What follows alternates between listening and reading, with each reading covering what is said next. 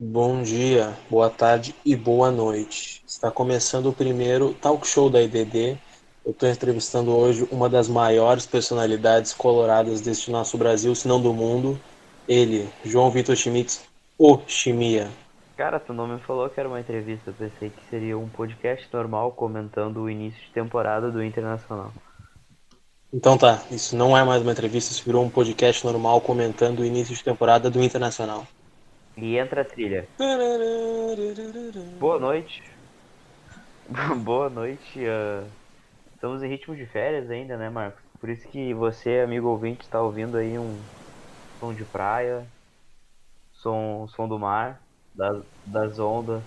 Estamos de férias ainda. Estamos, nós estamos em, numa duna em Imbé, sentado em uma cadeira de praia com o nosso chapéu e o nosso óculos escuro, comentando Iremos comentar, né? O Internacional de Eduardo Cudê. O Internacional de Eduardo Cudê curou minha osteoporose. Eu consigo levantar para comemorar gols agora. Pode acontecer. Seria Eduardo Cudê um, um novo profeta? Santo milagreiro. Cara, mas vamos falar sério. O Cudê chegou, chegou, mas antes, antes dele chegar, a gente já tinha uma, uma projeção de que o Cudê mudaria, o trabalho com ele é diferente, que o estilo de jogo com ele seria diferente, mas ninguém esperava ver tanta mudança do dia para noite como foi ele assumiu o time e, e não foi uma, uma pré-temporada, apesar de pequena, né? Porque acredito que ainda esteja pré-temporada, mas já é uma preparação para o jogo da Libertadores. Não é algo comum o cara puxar tanto na pré-temporada como ele. Se Sim. a gente for pegar os, os, últimos técnicos do Inter, o Odair, o Odair tá muito batido, tá todo mundo falando do Odair, mas se a gente for pegar o Abel, os caras chegam, tem mais aquela coisa de organizar o grupo, muita conversa mais tático, e o Kudê, o tático dele é muito focado também no físico. Tanto é que vieram as novas contratações não focadas somente no, no, no técnico, mas muito no ímpeto físico, né? Caras com mais imposição e, não e nem, tanto, nem tanta técnica, como é o caso do, do nosso querido Rodinei. É, ele botou os caras para treinar, né, meu? A gente tem fontes dentro do jornalismo que nos disseram que não era assim com outros treinadores, né? Até o Inter postou muito vídeo do. Concordo. Do, dos treinos do Kudê, mostrando ser bem diferente do que é. do que acontece aqui no Brasil, né? Da derrota Mostrar na final isso. da Copa do Brasil. É, não só pela derrota, Sim, né? Mas já, já, já, já demonstrou. O Flamengo, o Santos, todo mundo queria uma, uma mudança, um time mais intenso. E uma coisa que me surpreendeu nesses dois jogos do, do Kudê, talvez até pelo adversário, né? O Juventude é mais forte que o Pelotas. Mas o Inter contra o Pelotas foi bem mais intenso do que contra o Juventude. E a média de idade do, do time foi bem maior. Contra, no, no jogo contra o Pelotas era uma, um time bem mais velho do Já que o jogo contra o Juventude. resultado do, do treino. Uh, Inclusive, o Rodinei, estando de novo ele aqui, uh, deu uma entrevista falando que não adianta só treinar a intensidade se tu não vai jogar como tu treina. Tem que é, é, é jogar como treina e treinar como é. joga. O que mantém o jogador em, em, em, alto nível físico não é a academia ou correr em volta do campo, é o treinamento. Então, eu, eu acho muito interessante isso que o, que o Kudê faz junto com a equipe dele de puxar bastante o físico. Não sei se tu viu nos vídeos ou quem tá nos ouvindo, mas no meio do gramado os caras estavam puxando peso no meio das corridas. Sim, e já que tu falou do, do Rodinei, vamos começar a falar da, das contratações de 2020. E o Rodinei aqui acho que vai ser o primeiro cara que a gente vai dizer que a gente criticou quando chegou, mas que já tá elogiando por causa Ele de um jogo. Né? Que ele é capaz de cumprir a função dele. Quando o Rodney veio e desagradou muitas pessoas, eu não vou dizer que me desagradou como um todo, porque eu entendo a situação do Inter. É, desagradou de início pelos valores e tudo mais, mas a gente entende que um, um, clube como o Inter sempre vai acabar contratando mal, como qualquer outro clube, às vezes mais que os outros, mas a gente entende. Ele demonstrou que ele é capaz de fazer a função para qual ele foi contratado, que é ser um lateral de imposição física que consegue chegar na lateral, na, na linha de é. fundo é. adversária e voltar para marcar. Porque o esquema do Kudê, os laterais não são engessados até a linha no meio. Então não, não adianta ter o Wendel Sim. ou algum lateral um pouco mais. Eu sei que não é do mesmo lado, eu sei. Mas não adianta ter o Wendel ou algum lateral um pouco mais velho de idade que não consiga fazer isso. Porque os laterais do, do time dele vão muito mais atacar do que defender, mas também ajudar na recomposição de pressão de bola. O, o próprio Heitor ele tem uma característica mais defensiva do que ofensiva, diferente do, do Rodinei. E cara, assistindo o jogo, tu comentou no início, né? Tá, tem muita gente batendo no Odair. Mas eu vou te dizer que essas jogadas pelas laterais, eu meio que já via isso no com o Iago. não com o Wendel, de forma alguma com o Wendel, mas sim pelo Iago. O Inter usava muito o Iago ali pelo lado. E ele tentou fazer isso pelo lado direito, mas ah, Sim. durante a passagem dele, ele nunca teve um lateral direito ofensivo. Ou era o Fabiano, que era defensivo, né? Bruno, defensivo. E Ah, o Zeca- Zeca, não, não, não jogou bem no Inter, né? Não saiu como esperado. Tanto que, tanto que Eu- saiu do Inter, né? Foi pro Bahia, a gente preferiria- pode comentar dos jogadores que saíram. opinião também. impopular, eu preferiria continuar com o Sacha marcando lateral com sua função tática do que o Zeca do jeito que foi, mas não tinha como saber. Na época eu também gostei do negócio. É, mas. É, pois é, tu prefere agora. profeta né? do, acon... Na época profeta do acontecido é muito fácil, mas o o Santos negócio. tinha noção. Do mesmo jeito que o Inter vendeu o Damião por 40 milhões pra eles. Então, eu acho que, eu acho que o Zeca é um terço do que É verdade. a gente causou pro Santos. É, pode E o acontecer. Moisés? Ah, continuando a falar do. É, pois é, eu ia falar do Moisés agora. Foi melhor que o Wendel, né? Não é Mas difícil. Eu, particularmente, não achei grande coisa. Eu vi bastante gente elo- elogiando ele. E eu não concordei tanto com esses elogios Eu não, Moisés. eu não acho que ele tenha ido super bem, assim, como, como que eu posso dizer? Eu não acho que ele esteja, esteve no nível do Iago. Foi o primeiro jogo do cara, não vamos crucificar o cara. E também é difícil. uh, o o É, Iago é sim. um dos últimos laterais promissores do Inter na, na década. Não, não só nessa década, como da última, né? Porque ele é. O Iago, se não me engano, ele é 2001 ou 2000? 99, talvez. E. Não, o Iago não, não, o Iago é mais, É mais né? velho? Deve ser 98 o Iago. Vamos O descobrir. Iago deve ser 98. Não, 2000 não, muito novo. O Iago é 97, 98, cara, cara. 22. Olha só, ó, Ok, viu? Iago é um 97. senhor. Continuando. Mas a gente também não pode nem pra cima nem pra baixo. Porque não dá pra comparar ele só com o Wendel e não dá pra comparar ele com o Iago ou com o Kleber Chicletinho. Eu acho que dá sim que tirar, pra tirar uma, uma boa performance dele durante o ano. Mas esse Inter demonstra ser mais coletivo do que os outros. Porque as jogadas de fundo geralmente dependiam muito dos laterais. Hoje ah, é diferente. Eu acho que isso é uma das coisas que a gente com certeza pode afirmar mesmo só com dois jogos, porque o último jogo eu acho que o Inter trocou 600 É, passes. foi. Já bateu o recorde do ano E- passado de número de passes certos. Em um Sim. jogo, no caso. Tipo, mesmo, lógico que provavelmente vai diminuir isso com adversários mais, Que pressionam mais mais. fortes, mas ainda vai ser um número muito mais alto do que o ano passado, né? Então o Inter esse ano vai ser bem mais coletivo. Talvez até canse menos.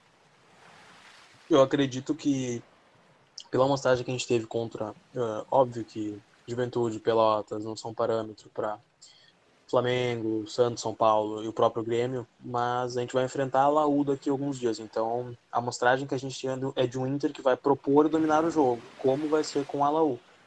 Então, é um time que troca bastante passe, é um time bastante coletivo, porque tu acompanha a jogada que o Rodinei errou aquele gol, que ia ser um golaço, foi uma tabela, acho que envolveu cinco jogadores. Sim, É muito sim. E que o Inter ficou tocando É, por um minuto demonstra- por aí. que, que é, é- Eu tava vendo a entrevista do técnico do Santos hoje, que ele falou quem tem que correr a bola porque ela não cansa. Aquela jogada é o exemplo perfeito Sim. disso. Ela passa no pé de cinco jogadores, eu acho, e cai no pé do Rodinei, que podia ter cruzado, etc. Na cara do gol chutou, errou. Mas demonstra que o Inter de hoje é muito menos individual do que o Inter do ano passado. Isso já é um- uma grande evolução para um time que tem uma média de idade maior. E quanto mais individualista, mais tu cansa. É, o próprio, o próprio Inter no ano passado, um dos primeiros jogos foi contra o Pelotas E não deu muito certo. É. e perdeu, né? É. Ah, bom, o outro jogador contratado é o amigo do chefe, né? O Musto, Protegido. Que jogou o primeiro jogo e jogou o segundo jogo E o, o Kudê, nos dois jogos, ele botou o Lindoso e o Musso para jogarem Coisa, juntos. algo que a gente não esperava. Não esperava, é. E aí eu até te pergunto, porque tu é um cara que entende mais do que eu, mas acho que quando ele faz isso, ele modifica um pouco o Sim, esquema dele, eu acho né? que deixa de ser tão ofensivo. Eu, Não, Não, não, não, digo não. isso, eu digo no posicionamento Exatamente isso que eu ia dizer. Eu, eu ia dizer que, em quesito peças, não, não fica tão ofensivo. Mas o que, o que faz o, o sistema do Kudê ser ofensivo é a pressão, não a, a disposição tática. Então ele altera duas peças que podem ajudar mais na recomposição, mas ele continua pressionando. Porque o Lindoso ele não fica numa linha fixa com o Musto. Ele fica um pouco à frente. O Musto sempre vai ser o cão de guarda da defesa. Sim, sim. É verdade. É que, mas eu tava me referindo que quando entra, entra o Musto, ele põe o Edenilson e o Patrick pros lados, mas pros lados. Sim, Continuam os dois atacantes. E o Edenilson, naquele 4-4-2 clássico. É, E eu acredito que ele até recue um pouco mais os laterais e, tal- e consequentemente, os zagueiros. Mas o bom do Kudê, pelo menos que a gente já viu, já acredito que vai ser assim o ano todo, é que esse recuar um pouco os laterais e voltar os zagueiros, a- gente fala recuar e voltar, parece que ele está trazendo o time para trás. Mas na verdade ele só está mudando um pouco a disposição tática porque o time dele joga muito para frente. Se for pegar o time, o time dele que inicia o jogo com a posse de bola e tu for analisando durante o jogo, tu vai ver que mesmo que volte um pouco, vai continuar um time ah, que provavelmente é mais ofensivo do que outros times ao natural. Então, o Inter do Cudê recuado continua sendo um Inter que pressiona a bola o tempo todo e, e tenta prender o adversário no campo de defesa, com e sem a bola. Pois é. E eu ia. Teve um lance, acho que do, no final do jogo, que o Kudê se irritou com alguma coisa com o Marcos Guilherme. Acho que ele tinha recuado alguma bola assim. E- Que ele não. Enfim, ele não, não seguiu atacando. Já que a gente, já que eu citei o Marcos Guilherme, falta falar das contratações que ainda não estão no time titular, que é o Marcos Guilherme e o Thiago Galhardo. O Thiago né? Galhardo eu gosto particularmente, bastante da característica. É, eu, eu também, mas eu, eu ia me referir ao Marcos Guilherme. Eu particularmente achei a contratação do Marcos Guilherme a melhor contratação do Inter. Ah, acho que contra o Pelotas ele entrou um pouco abaixo. Contra o Juventude, acho que ele foi muito bem. E o Thiago Galhardo, quando ele foi contratado, eu fiquei, ah, tá, tá bom.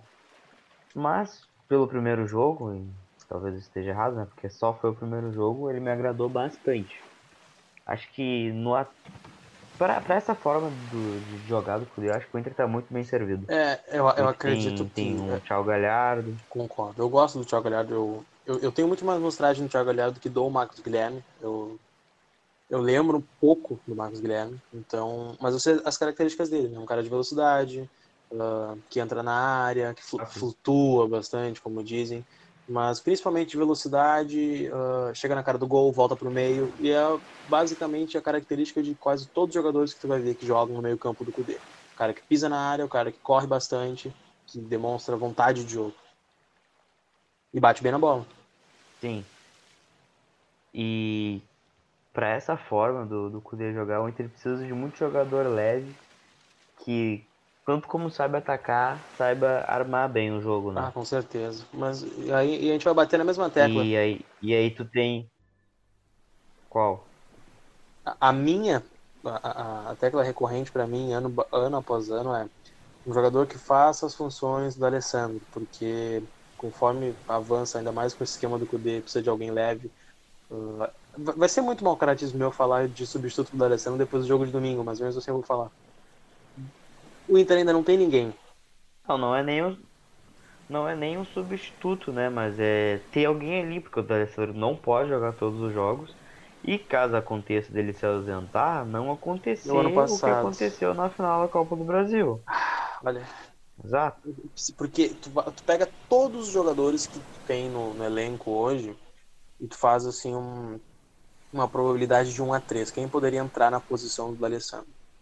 Eu acho que não tem nenhum que, que entre num, num- num número 3, assim, 100% se encaixa. Sarrafiore não era essa posição, ele, ele cai um pouco mais para ponta, um pouco mais agudo, chuta mais, não passa tão bem. Uh, Thiago Galhardo. Eu também não acho que o. Eu acho que o Sarrafiore está se mostrando cada vez um jogador menos criativo para dar um passe. É... Assim. Acho que ele está se mostrando cada vez mais um segundo é um, atacante. Ele... Jogador de decisão. O Sarrafiore me lembra bastante o Valdívia. De ir pra cima e Ele me lembra bastante o Valdívia, bastante mesmo. É. Só que ser, eu acho que o Valdívia, o Valdívia na época dele era melhor que o Sarrafiore hoje. Ele demonstrava. É, porque eu acho que o, eu acho que o Sarrafiore nem teve essa época inicial. O, o Valdívia não teve. O, aliás, o Sarrafiore não teve a sequência que o Valdívia teve. É um pouco desleal essa comparação. Porque não, o Sarrafiore, é. cada sim, jogo sim, que ele entrava, sim. ele fazia um gol. E mesmo assim ele entrava pouco. Então é injusto. É. O Valdívia ele é. entrava, era 2014, o Abel precisando de opções, ele entrava, fez gol, entrou, começou, continuou entrando e continuou jogando. O Sarrafiore não tem essa sequência. É, Provavelmente vai ter mais agora no Gauchão. Uh, bom, a gente falou que o Inter tem agora bastante jogador para jogar ali no lado, até para fazer a posição do Alessandro. Só que uh, um jogador que o Inter não tem ainda é um centroavante reserva pro Guerreiro. Não tem ninguém mesmo. E eu não tenho. Aliás, temos algumas ideias de quem poderia ser contratado, mas não tem. Como é que eu posso dizer? É, o mercado é, é muito Não tem uma certeza absoluta, tu, não consegue ter o, o 51% de ninguém, entende? Muitos preferem fulano, muitos preferem ciclano, e óbvio que a torcida não contrata, mas a gente não recebe para procurar, mas mesmo assim, pelo que a gente vê do mercado, que a gente acompanha bastante, nós temos que acompanhar, não, não tem muita opção por aí não. É, e é, e é algo que o Inter necessita ter, né, cara? Porque o Guerreiro vai desfalcar bastante o Inter esse ano. É, uh, o Guerreiro tem a Copa América, e a gente sabe que o Peru não é mole com o Guerreiro, eles, é, é, o Pelé. Não, não, em Copa América ele Nunca, não ia abrir mão de jogar. Então, ainda mais com um Gareca desgraçado, que adora tirar ele do Inter. É. é pau no cu do Gareca. pau no cu do Gareca. Eu, eu acredito que o Inter não pode mais gastar ficha com estrangeiros, porque se vier o Arangues, é, que provavelmente dá, vai vir, já vai fechar uma porta para estrangeiros, porque vão começar a contar. Cuesta e Musto, dois titulares. Alessandro, três. Guerreiro, quatro. Quem é a quinta vaga? Arangues? Cuesta, não, Cuesta já contou. Cuesta, Musto, Alessandro e Guerreiro, quatro. Tá. Cinco seria o Sarrafiore. Mas se o Arangues vier. Arangues, cinco, é, Sarrafiore é. ia sobrar. Sim, o Sarrafiore ia acabar jogando o Brasileiro de Aspirantes. Pois é. E com, com o Arangues vindo, ele jogaria aonde? Porque o Patrick não sai do time. Pelo que a gente sabe que o Kudê gosta Cara, muito dele, né? Nada então, Provavelmente o Arangues jogaria. Não, não. Eu acho que ele jogaria na que o. Que o Nonato e o Johnny jogaram. Ah, mas aí tu vai tirar um cara com ímpeto. Tá, ok, o Arangues, mas. Eu não, não curto muito a ideia de tirar o Nonato. Tu não acha? Pois é, mas é que, é que ah, o Aranha não vai vir para ser tá, reserva. Tá, vamos, vamos fazer, uh, vamos excluir a zaga e fazer do meio para frente, então. Já foram os primeiros cinco, faltam seis. Musto, tá. central. Tá, primeiro, prim... não acredito que se eles ficarem naquela posição, porque ali o Inter precisa de um, de um cão de guarda. Vamos escalar. Tanto que o Lindoso. Tá. Musto, Musto ou Lindoso? Lindoso ainda existe a dúvida por não tá, ser primeiro, o, guarda, o primeiro volante, o primeiro volante não pode ser Orange. Então, o primeiro volante é Musto ou Lindoso, ok. Aí depois a gente não. cai um pouco mais pra frente do meio, tá. que é Edenilson e Patrick nas, entre aspas, extremas do meio. Pois é. Patrick é um jogador que aparentemente o Kudê teria pedido para continuar no Inter, não deixar ele ser vendido, porque ele gosta muito do Patrick. E tem a história do Patrick ajudar muito na, na questão física do time e o time é, precisa é, disso. Tem um, ainda mais nesse estilo. tem um ímpeto notável. Ele meio que apagou um pouco ano passado, mas tem um ímpeto notável e. tem... Sim, é, isso aí. Ele deve malhar bastante glúteo. Né? Um... Tem a jogada, a famosa jogada dele. É, o, o agachamento do Patrick. Depois a gente vai pro Edenilson. Inclusive aqui. Hum, é, a gente vai pro Edenilson. Edenilson não do time ou sairia? Eu acredito que Não, eu não consigo ver o Ed...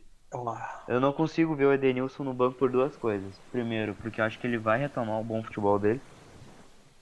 Segundo, por ele, sei lá, ele tá quatro, três temporadas no time titular.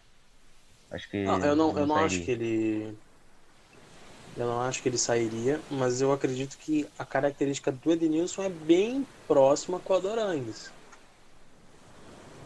É, aí a gente vai entrar no próximo ponto. Eu acredito que o Arangues, como armador, como último cara do meio campo ali, não seja a melhor posição Eu, ele. eu acho que essa posição é do Alessandro. A po- Pra mim, a posição do Arangues é a do Edenilson, de segundo volante. É, mas o D'Alessandro aparentemente vai jogar como segundo, né? É, aí que eu fico um pouco perdido ainda, não, não tô bem habituado com, com o esquema do Kudê, que, que eu fico pensando, o D'Alessandro vai ser segundo atacante, e o Inter vai ter todo o meio preenchido. Ah, só que o D'Alessandro não deixa de ser o passador que ele é. É, ele não deixa Meia, de né? ser o, o cérebro do time. Tanto que nesse jogo contra o Pelotas ele recuou Sim. bastante, não fazendo a função. Eu, de- eu acredito que o D'Alessandro não tem mais físico para fazer segundo atacante. Para mim, o D'Alessandro tem que entrar com uma cadeira de praia em campo, levantar o braço, alguém toca a bola para ele, ele faz aquele passe que ele fez pro Denilson. Mas eu acho que até por. Eu acho que até por isso talvez ele esteja como segundo atacante. Para correr menos? É.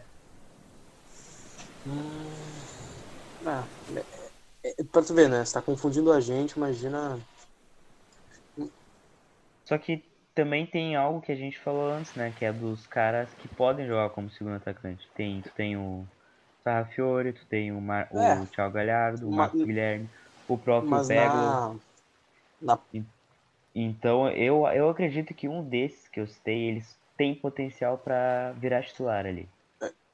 Primeiro, tem bastante jogador para aquela posição. Segundo, tu acha que algum deles vai tirar o D'Alessandro do time titular? Eu, eu não tenho dúvida que o, que o Não, mas pode deslocar o D'Alessandro pro, É, pro, e aí, pro aí vamos, vamos lá.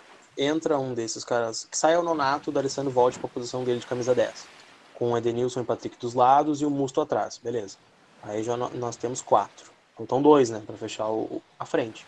Marcos Guilherme e Guerreiro. Guerreiro mais um. Onde é que entra o Arangues nessa, nessa conta? Hum, É muito pois jogador. é. Mas aí, Aí quem é que vai virar reserva? ao menos é um grupo Ah, é um bom, grupo né? bom, é. É o problema que os treinadores gostam de ter. O problema, o problema, o problema é que tu tem jogadores que são titulares há algumas temporadas, ah, alguns que foram um pouco inconsistentes durante a temporada ano passado. O Patrick recuperou um pouco do futebol dele, depois apagou de novo. O Edenilson apagou e tá voltando agora. O D'Alessandro é o D'Alessandro, não tem o que fazer. O Guerreiro tá fazendo gol.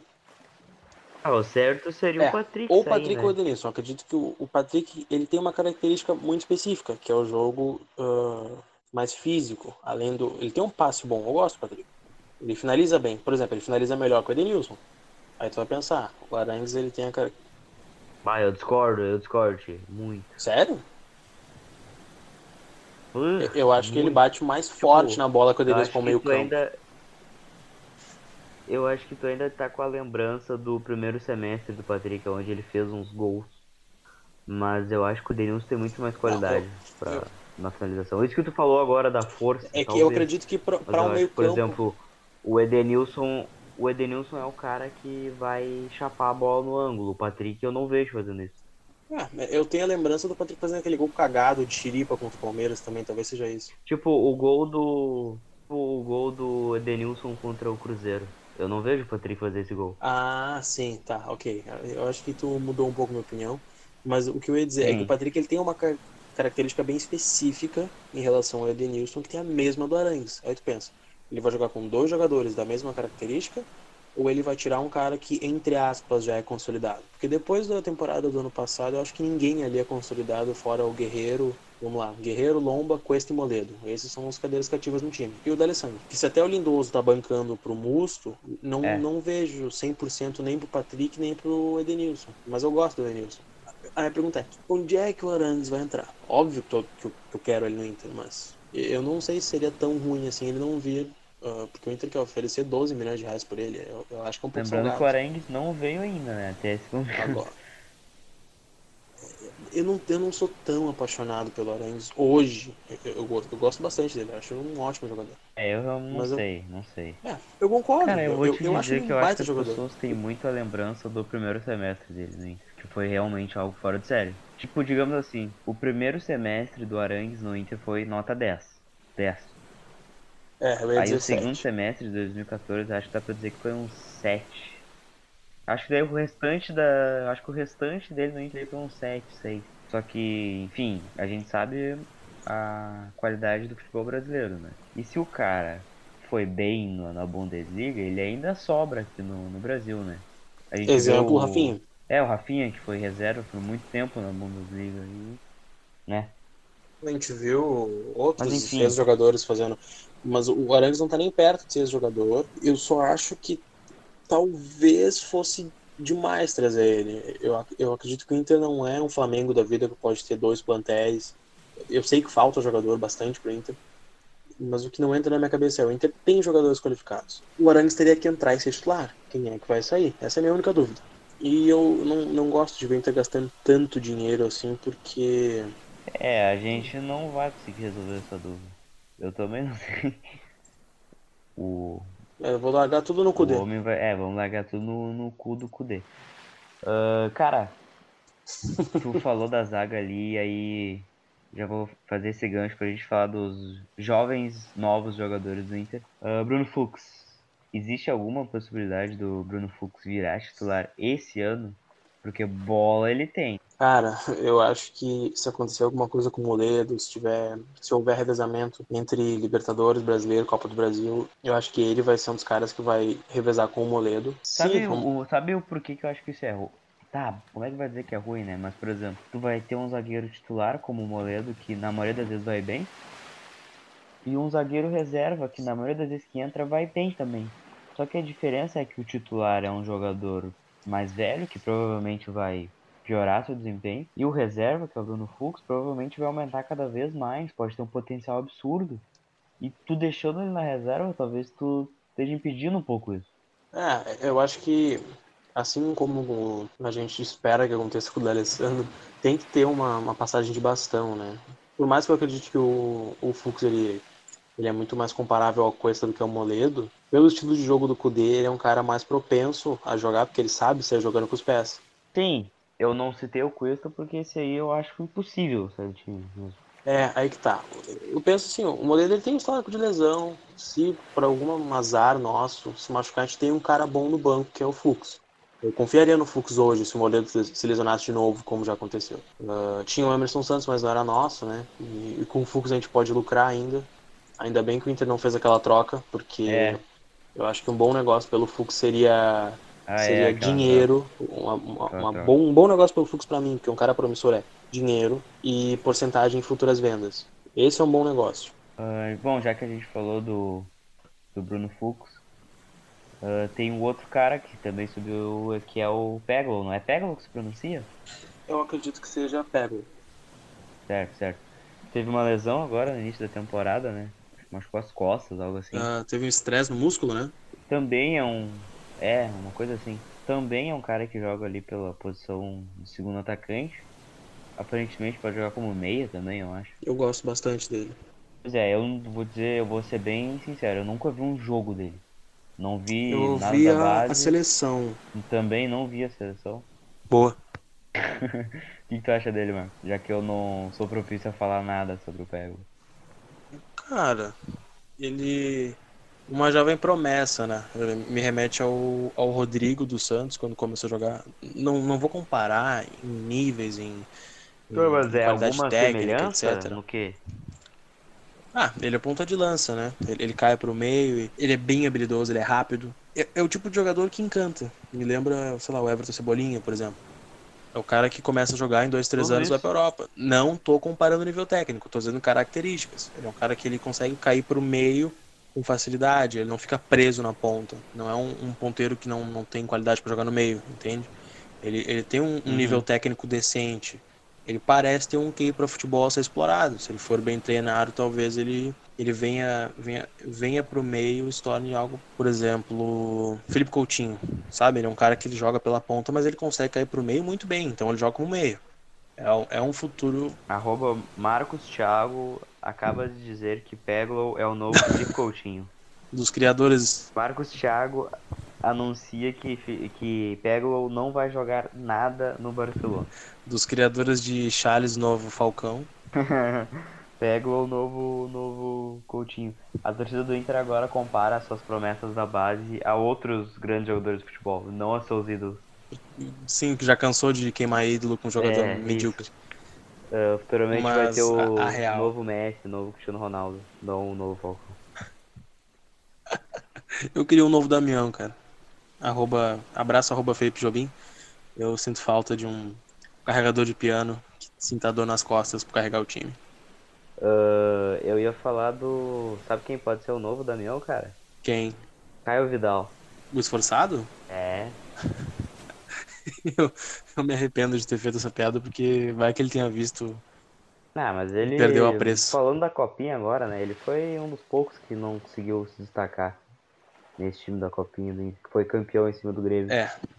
Qual foi teu preferido ali? Cara, eu assisti todos os jogos, né? Eu nunca assisti uma copinha como assisti a desse ano. Eu acho que eu assisti Teve todos Teve vários também, momentos, assim, eu acho. O início eu gostei muito do Matheus Monteiro ele mudou o posicionamento dele durante a competição. No início ele estava jogando mais perto da área, ele participava mais dessa fase do que da de marcação. Eu gostei muito do, do Pedro Henrique, que acabou subindo, e do Thiago Barbosa. O Thiago Barbosa fez uma grande final, jogou muito a final. Uh, mas o meu favorito agora que eu lembrei, que eu cheguei na lateral direita. Embora ele não tenha jogado. Embora ele tenha ido muito abaixo, Lucas na final, principalmente na parte defensiva. Olha, eu fiquei porque ele estava lesionado? É. Pode ser, mas é que durante toda a competição ele não foi exigido na parte defensiva.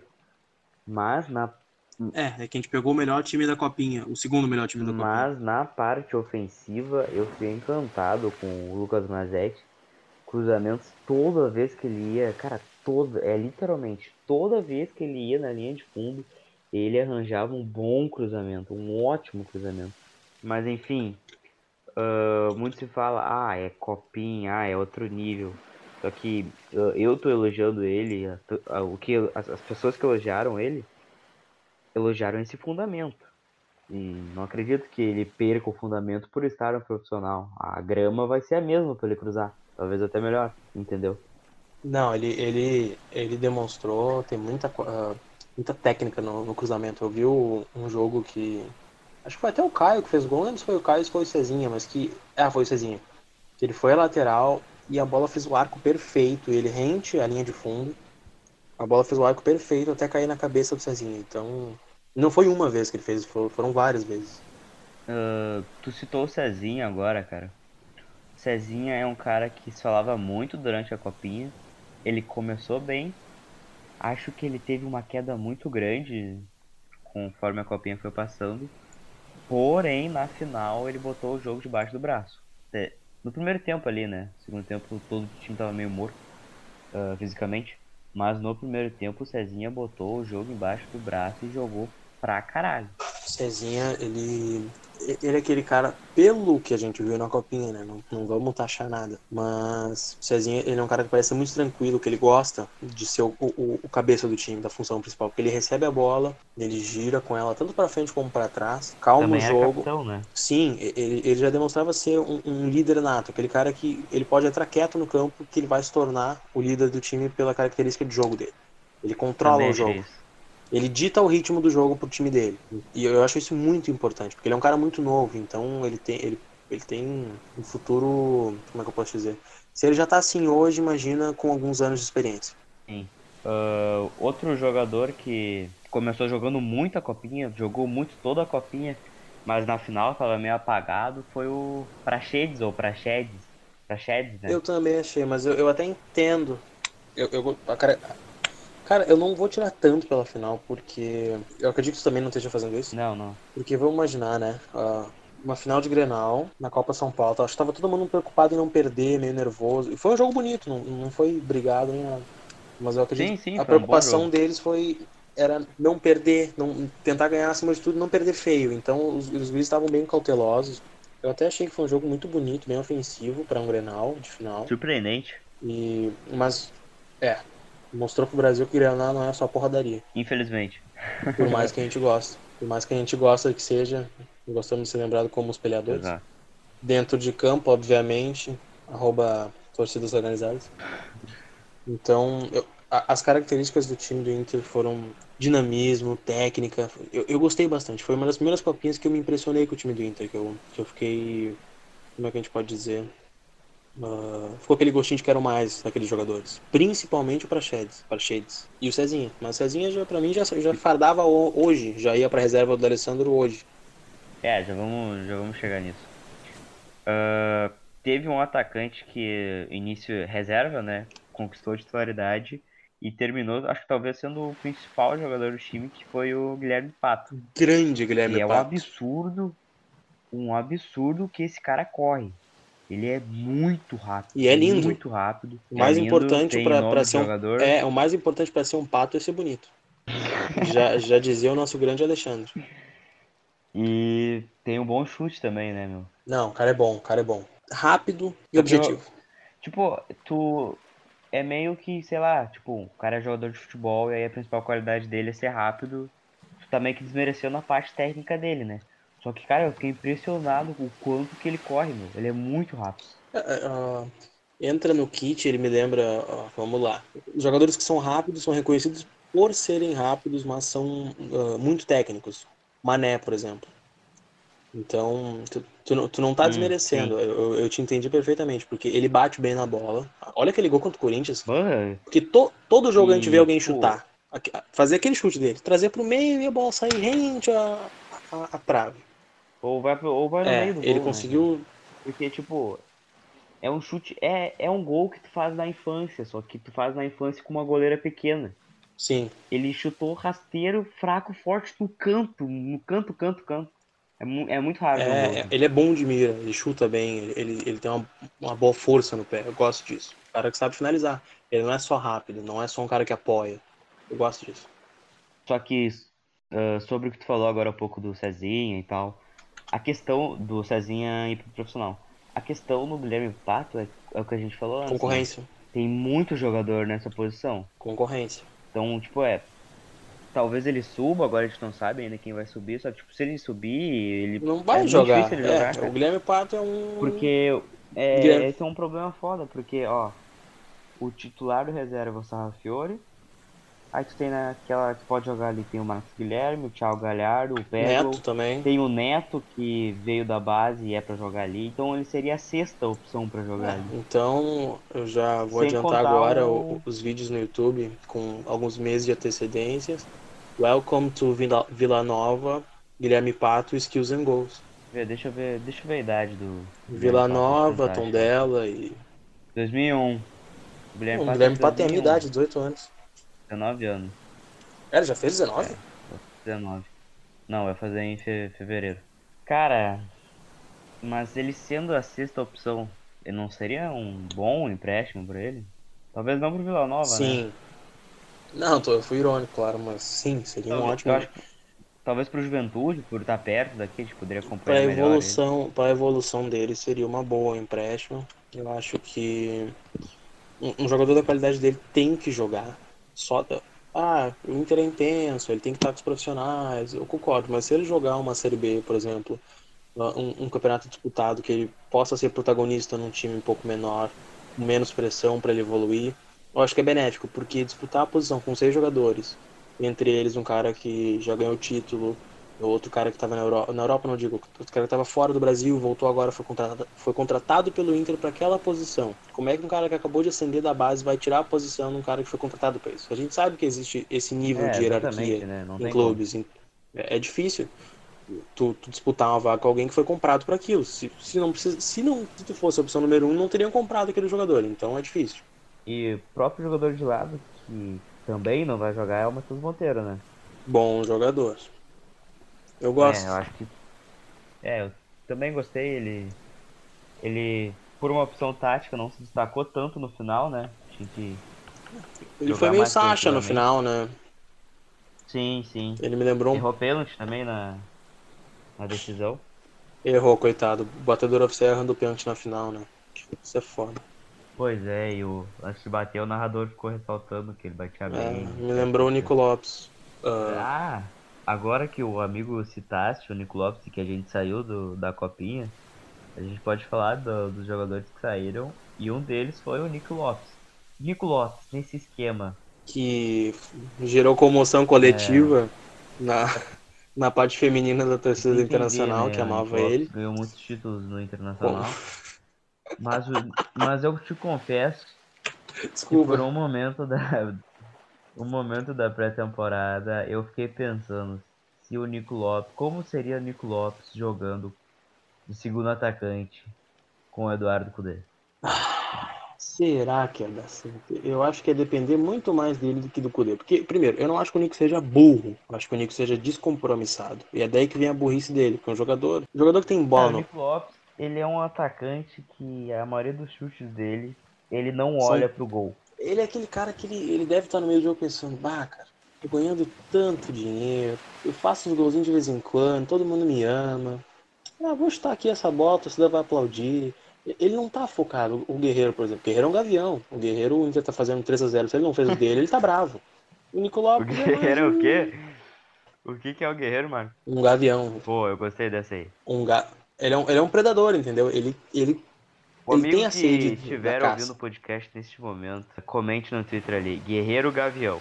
Ah, o Nico Lopes já me parece mais um, um- vamos ver, um pombo contentado com migalhas. são, são personalidades totalmente Não, mas diferentes. o Pombo é o Richarlison.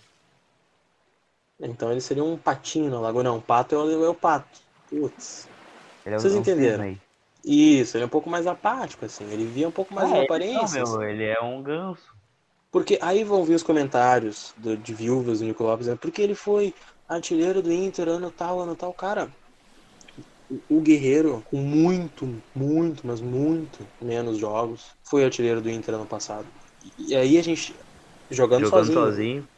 vamos voltar um pouquinho, eu gosto de falar dele, Leandro Damião foi artilheiro do Inter jogando sozinho no ataque também. Era D'Alessandro tentando servir o Damião pegando uma bola de qualquer jeito e fazendo gol. Então eu não acho que o Nico tenha feito grande coisa sendo artilheiro com 10, 11 gols. O Guerreiro fez 20 gols ano passado.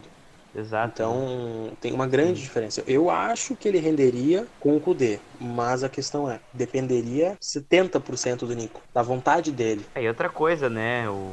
Rendeu um baita dinheiro. Sim, foi, foi um ótimo negócio. Acabou ali uma, uma relação, um fim de relacionamento amigável. Sempre vai ter viúva de jogador, como tem os caras chorando a ida do Rafael Sobis depois do que ele fez na final. Pois é, eu- ia perguntar se teve algum alguma outra venda relevante. Ah, relevante não digo, né? Ah, só não, venda não, né? Venda Uma não, uma saída saída. legal. Só o É, Sobs, né? Tem uma, alguma outra? Hum, tá, rele... O Bruno, vamos falar do Bruno, da Eu saída gostava do do Bruno? Bruno. Gostava mais do Bruno do que do Sobis. Eu não gostava do Bruno. Tá, esse foi os, o nosso comentário sobre a saída do Bruno. Voltando agora ao, eu gostava, eu não a saída do gostava. Rafael Sobis. Cara, eu vou ser bem sincero. Rafael Sobis não. Acho que ele não foi mal na passagem dele, ele foi bem. Porém, pelo custo-benefício. Se queimou no final. É, não- eu não tô ainda nem falando disso, mas pelo custo-benefício dele, acho que não seria interessante ele continuar. Ele seria mais um jogador de lado, com tanto concorrente, jovens, né? E não teria a característica que o Kudê procura. É.